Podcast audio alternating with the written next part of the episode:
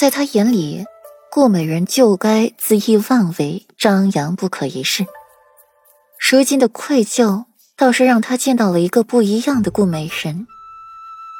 因着烛光的缘故，裴玉从这个角度看到的顾然，没有往日般的冷漠冷情，看起来倒是温柔婉约了许多。道歉有用的话，还要官府做什么？裴玉坐起身，一条腿抬起弯起，右手的手肘撑在了膝盖上，另一只手抬起掰过了顾软的头，蜻蜓点水的落下一吻。顾软抬眸看了裴玉一眼，磨蹭道：“要不你踩回来？”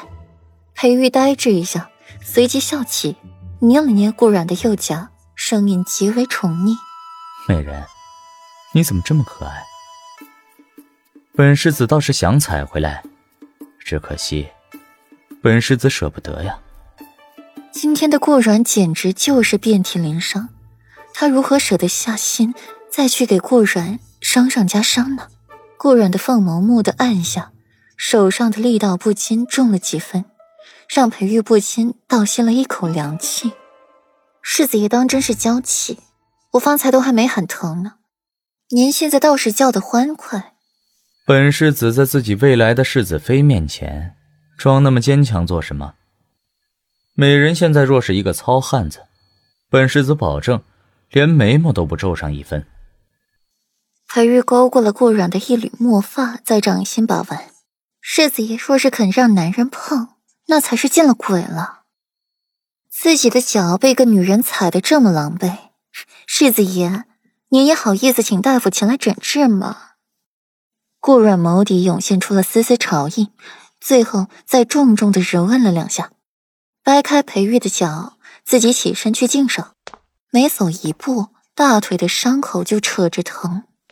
最后磨了许久，顾软才可以睡下，而裴玉却是精力旺盛的紧，在边辗转反侧，就是不得入睡。美人，你为何不能侧身面对本世子入睡？裴玉皱起了眉。很是不解，你就是因为这个原因才搅得我不能入睡的吗？裴玉，你能不能消停一会儿，精神不要那么好，可以吗？我真的很困，明天他还要早起呢。美人，你还没有回答本世子的问题，为什么不能侧身面对本世子入睡？裴玉侧身躺好，单手撑着太阳穴，一手搭在了顾软的肩膀上。手指轻轻的敲着，为什么一定要我面对着你睡呢？顾软闭着眼睛，闷声回应着裴玉，很郁闷。没想到这个斑斑若画、皎皎如月的裴世子，竟然如此幼稚。本世子想要抱着软软睡觉。这一句话入耳，顾软的脸又红上几分。我左手有伤，面对不了你。话音才落，裴玉的眼神就变了。身子微动，翻身睡到里面，抬起了顾软的头，让他枕着自己的胳膊，把他抱在怀中。这样就好了。顾软被裴玉抱在了怀里，脸紧贴着裴玉健硕的胸膛，听着那强有力的心跳声，自己的心脏也跟着加速跳动，脸上的红晕愈发的浓了，活像一只熟透的虾。幸而是夜晚。顾软的脸又紧埋在了裴玉怀里，低着头，他并未瞧见，否则定要将顾软好一通调侃。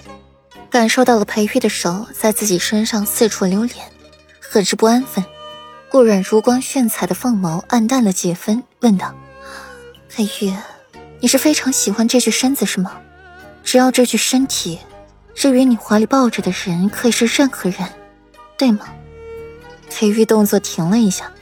唇角一勾，声音有些暗哑，赞赏道：“美人果真是聪明，如此深得本世子的心。”顾软的唇角扯出了一抹苦笑，闭上眼睛准备睡觉。他早该知道的。裴玉的手也安分下来，抱紧了顾软，下巴蹭了蹭顾软的头。美人想要一个什么样的婚礼？裴玉的心情极佳，询问顾软。想到再过不久便是他们的婚礼了，顾然呼吸急促了一瞬，想到八月底便是自己出阁的日子，沉吟片刻才回答：“什么婚礼都可以。”